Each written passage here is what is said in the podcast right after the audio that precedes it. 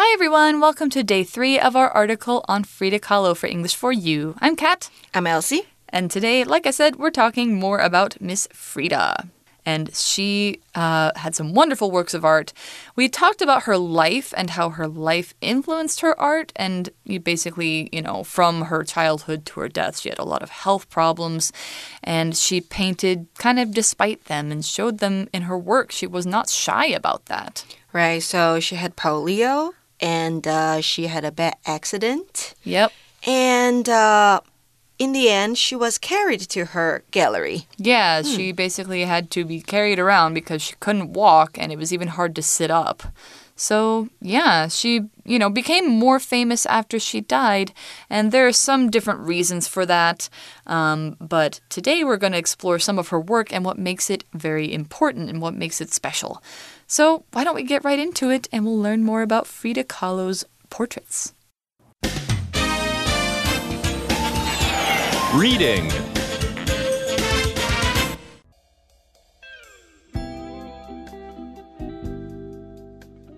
The Life and Art of Frida Kahlo.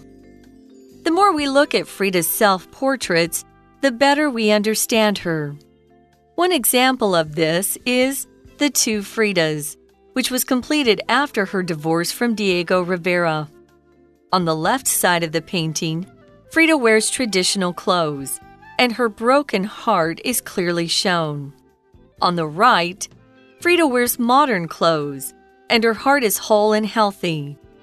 Frida said the painting shows her loneliness and sorrow after her separation. The stormy sky behind her also reflects her mood at the time. Another picture, self portrait with thorn necklace and hummingbird, displays Frida's love for Mexico's indigenous culture. Like many of her works, it includes images of roots. This shows her connection to her country and its past. But there are other meanings to the symbol. It hints at how Frida's own past, specifically the pain of her injuries, influences her present. Much of Frida's art, along with her ashes, is on display at La Casa Azul. This was her family home before it was turned into a museum by Rivera after her death.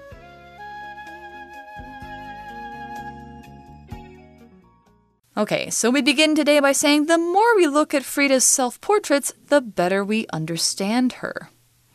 Okay, so Frida 她一开始画的是个人的自画像。So by looking at her portraits, mm -hmm. we can understand her more. Yes, especially because they're self-portraits. That means she painted herself. Yeah, we probably can learn about her personality. Yes. From her paintings. Yes, mm. and her thoughts. Yeah. One example of this is The Two Fridas, which was completed after her divorce from Diego Rivera. The name is very interesting, The Two Fridas. Yes, because there are two Fridas in that painting. They're sitting across from each other. And she she did this after she divorced Diego Rivera. And so divorce is when you end your marriage by a legal process. And so yeah, she and Diego like I said, they had a stormy marriage. They had, you know, a very interesting marriage and they needed their own space a lot. They also uh, had a lot of affairs with other people. Oh. yep. And so eventually it became too much and they divorced. OK，所以我们之前有谈到她呢跟她老公结婚，那这边呢我们讲到的是他们离婚的部分，divorce，好，这是一个名词，在这边的使用，那代表的是离婚。所以 The Two Fridas 这幅画是她与 Diego 在离婚之后他所完成的作品。So you just mentioned there are really two Fridas in the painting. Yes, they're sitting across from each other. On the left side of the painting, Frida wears traditional clothes, and her broken heart is clearly shown. 哦，所以左边的部分它是穿传统的服饰，不过它有一颗 broken heart，嗯哼，破碎的心。So the left side shows a sad and heartbroken Frida. What about the right side? On the right, Frida wears modern clothes, and her heart is whole and healthy. So probably she was feeling two different things at this time. She's thinking, I'm free, I'm by myself, I'm healthy, this is what I want to be, but also I'm heartbroken, I'm sad, I feel lonely, that kind of thing. Mm, they are in country. Yeah. So Frida said the painting shows her loneliness and sorrow after her separation. So, yeah, sometimes when you separate from your love or the person you loved, it's like separating from yourself in a mm-hmm. way. And it shows her loneliness, her being lonely, and her sorrow. Sorrow is where the word sorry comes from. It's a feeling of sadness or grief, especially from losing someone or something. So, when you feel sorrow, you feel like you've lost something, you feel sadness, and you feel empty inside. So, an example Emily's sorrow at her mother's death was so deep that she was unable to work for months. So, that's very deep sorrow. And what happened what to cause this sorrow was a separation. We already talked about what a divorce is. Separation is a little less specific. Separation is um, a situation where a husband and wife live apart from each other. So, you know, they might still be married, but they are separated. And also, separation is a period of time that people who are usually together spend apart. Like, for example, Elsie and her husband, if they were to be apart for a few months, even if they are not, you know, even if they're still good, and, you know, one of them's in the US and one of them's in Taiwan, something like that, then they would be separated. That would be a separation. That would be sad. So, have you experienced separation from your husband before? Yeah, like last year, he went back to the States Uh-huh. and then he got COVID. Oh no! So he had to stay there longer. oh no! Yeah, which was what? Um, three months? Oh my god! Yeah. That's a long I- time. I got the freedom of three months here. Freedom.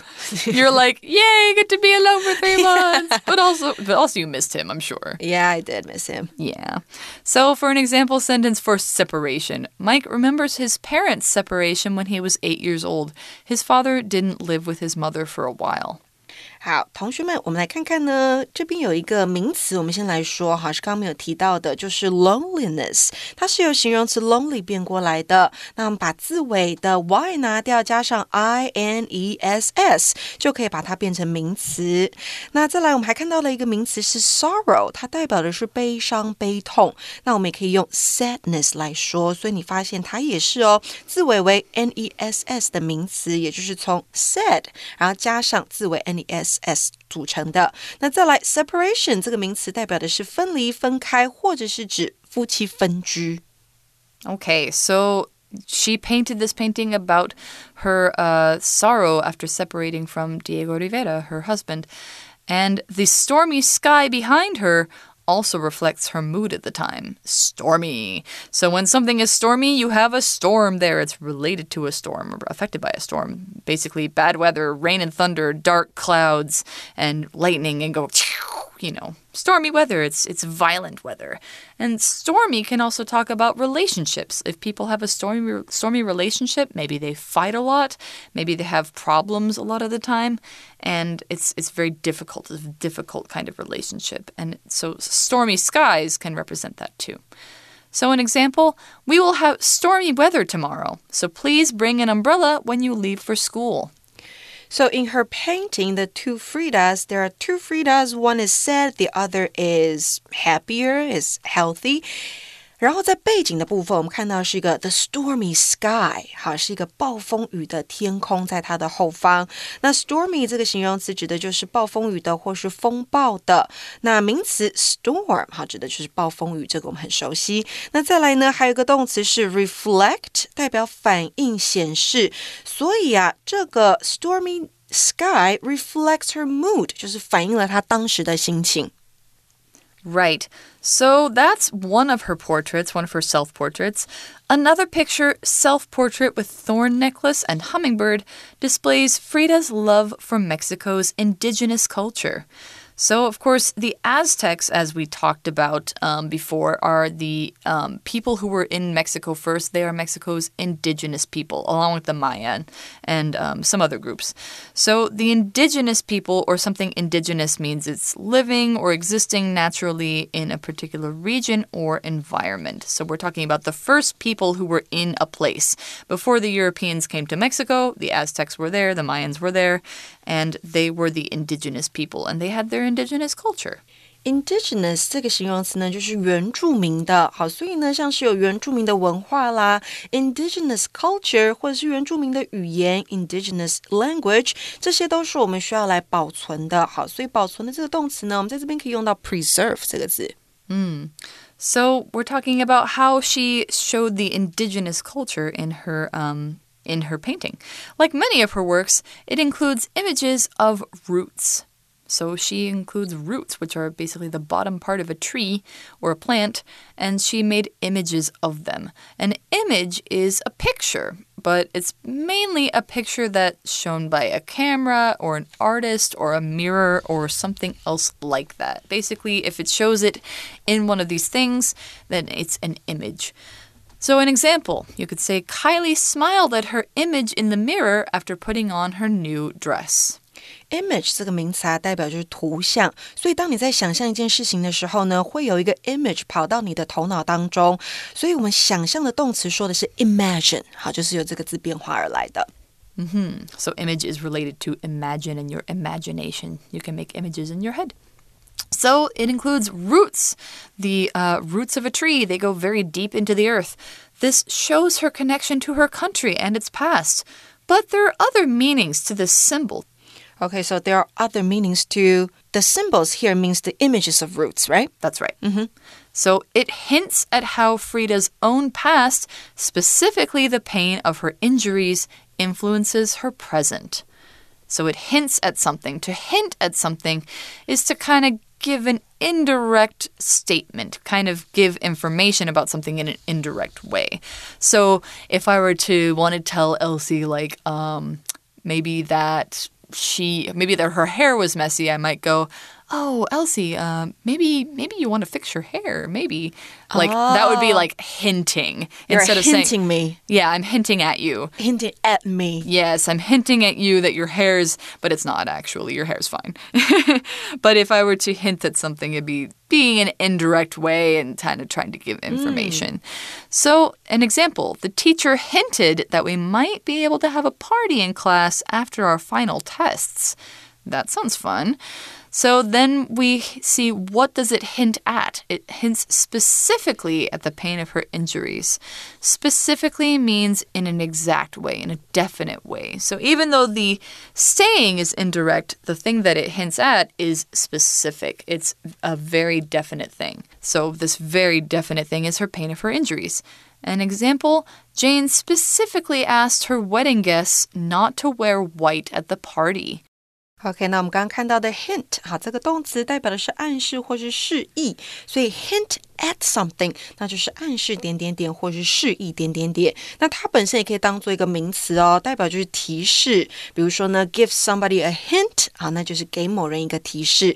那接下来我们看到这个副词呢，是 specifically，代表的是确切地说。那如果我们把字尾的 ly 拿掉。然后呢，再把 a l 也拿掉，我们就会看到 specific。这什么意思呢？是个形容词，代表确切的。所以，当你如果要请一个人说话更确切、更具体一些，让你更知道他在说什么的时候，你可以跟他讲：Can you be more specific？你可以说的更具体吗？Right. So she was talking specifically about the pain of her injuries and she's wearing a thorn necklace in this in this painting too and thorns are those little spikes that you find on plants sometimes like roses. Uh, so if you're wearing a necklace of thorns it's oh. kind of like, you know, you have something very painful around your neck. And probably she felt like she was wearing her pain every day because she can't get away from it and that would yeah that would really influence her her daily life and her present life when she was painting that. So yeah we've talked about you know two portraits here. We've got the two fridas we've got the thorn necklace and hummingbird. Much of frida's art along with her ashes is on display at la casa azul. So her art, a lot of her paintings are there, and her ashes, which is the remains of her body after being burned. 所以我这边看到的片语 along with 代表是连同点点点一起，所以它的艺术品还有它的骨灰就这样子一起在这个地方 on display。所以 be on display 代表就是展示。 Right. So we talked about display as a verb yesterday, you know, saying that you show something, but being on display is also showing something. It's being there to show people. So the, the La Casa Azul means the blue house, and it's in Mexico City. And this was her family home before it was turned into a museum by Rivera after her death. So yeah, the thing is, she and Diego Rivera they always loved and respected each other. Even after they divorced, they helped each other, and he wanted to help to remember her after she died, so he turned her house into a museum. Oh, he even did so for her. Yes. That's really nice. 所以呢，turn into something 或是 somebody，那就是变成点点点，或是成为点点点。那在课文当中呢，是以被动形式出现的哦。所以 before it was turned into a museum，这个 it 指的就是他的 family home，然后带出被动，它被转变为。 后面的这个博物馆，好，那是谁来做这件事情呢？就是他的前夫这个 Diego Rivera。嗯哼，嗯。Yes. So that's all we've got about Frida Kahlo. You guys can go look at her paintings. They are very colorful, they're great to look at, and uh, they have a lot of different meanings in them. It's not just her and her clothes, it's not just that. There's always something else to see in her paintings. She uses a lot of birds, a lot of flowers, very naturey, and they're just so cool. I really love her art. I gotta check her painting out. Yeah, for sure. Mm. So that's all we've got for our article on Frida Kahlo. Let's go to our For You chat. For You chat. Okay, our chat question today What items could you include in a self portrait to tell people more about your life? Wow, this is an interesting question. I've never thought about this question before. Mm -hmm. So um, I would include, of course, myself, mm -hmm. my cat, okay, my husband, and my parents. That's not a self portrait. That's a family portrait. But they're probably they're probably small next to me. I'm in the center. Oh, okay. Yeah, they're okay. surrounding me. I see. Yeah. So they're like behind you, maybe. Like or maybe they're on my face or body. okay. yeah, that could be good. Let's what see. about yours? So oh. you've painted a lot of self portraits. I have. Mm. It's been a while since I did one, but what elements did you use in your self portraits? Oh, that's hard to remember. How about I, you pick one self portrait and talk about it? I honestly don't remember them very much because they were all done in school and I did them under pressure. But I think if I was going to do one now, yeah. Um, I would include like kind of nature and like space like universe concepts because that's like what I've been tuning into a lot lately. So most of your paintings recently are about space, universe, and in nature. Yeah, like I think uh, one I could think of is kind of an explosion of leaves and flowers, like oh, explosion of life, like from your head. Yeah, well, or from my hands. Oh, from Some, your hands, not your yeah, head. Yes yeah, something that is about like making life, mm. creating things. Yeah. So, yeah, that's one idea. There's also, you know, you could include if you're doing daily life, maybe I would do one of just me sipping bubble tea and looking at my phone. That would be that would be I feel like a lot of people's self-portrait here. Yeah. Yeah, it'd be fun. So you guys can think about this too. And if you are, uh, uh, if you like to draw, or if you know somebody who does like to draw, you know, you can ask to try and make a portrait or make a self portrait of yourself. And um, it could be pretty fun. You could gain a lot of knowledge and influence from Frida Kahlo's art. And, and maybe you can get to know yourself more. That's right. Explore your identity. And so that's all we've got for English for you. I'm Kat. I'm Elsie. We'll see you next time. Bye. Bye. Vocabulary Review Sorrow Larry felt great sorrow for many months after his best friend died. Separation. It is thought that children who experience separation from their parents could face greater difficulties later in life. Stormy. It was a stormy night when we flew to the U.S., and the plane shook a lot. Image. This country's money has many images of local animals on it. Hint. The teacher hinted that we might have a surprise quiz tomorrow when she said, Be sure to study tonight. Specifically, Sally loved the action scenes in the movie. Specifically, she thought the restaurant fights were very exciting. 智慧小补帖。 Divorce. Reflect. Indigenous.